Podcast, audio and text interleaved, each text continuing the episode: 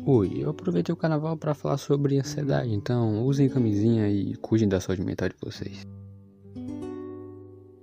Do latim, anchietas, derivada de anchios, que significa mente perturbada, pouco à vontade. Na verdade, eu nem sei porque eu estou falando de onde vem a palavra ansiedade. Acho que só eu me importo com de onde derivam as palavras. Segundo a ciência, a ansiedade é uma expectativa apreensiva ao que está por vir. A mente de alguém com ansiedade tenta a todo momento achar um plano B para um problema que, segundo ela, está para acontecer.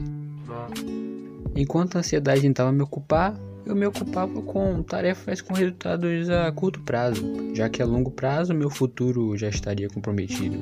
Ou eu estava convencido disso.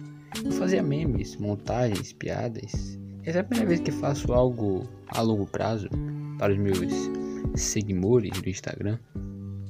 Existem quatro tipos de ansiedade: a catastrófica, que é quando você acha que a qualquer momento alguma merda vai acontecer e comprometer sua vida.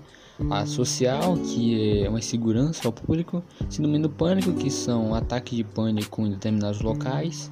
E o toque, que é um tipo de ritual. A pessoa acha que se ela não fizer esse ritual, como tocar na parede ou bater duas vezes na madeira, alguma merda vai acontecer.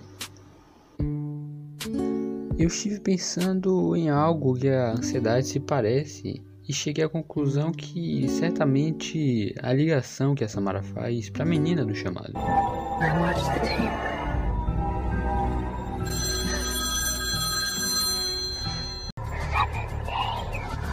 A ansiedade é a Samara dizendo: Ei, vai dar merda pro seu lado, meu consagrado. A diferença é que a ansiedade não dá uma data específica. Além disso, essa doença atrapalha a sua vida acadêmica. Uma pessoa com ansiedade certamente terá dificuldades para se concentrar, fazendo com que ela não estude e se dê mal de uma avaliação. Em casos mais graves, pode haver uma falta de propósito quando a pessoa pensa: para que eu estou estudando se X coisa vai acontecer e colocar tudo por água abaixo? É, não, não o filme por água abaixo, é, é uma metáfora. Lembre-se que a ansiedade é uma doença como qualquer outra, então procure especialista.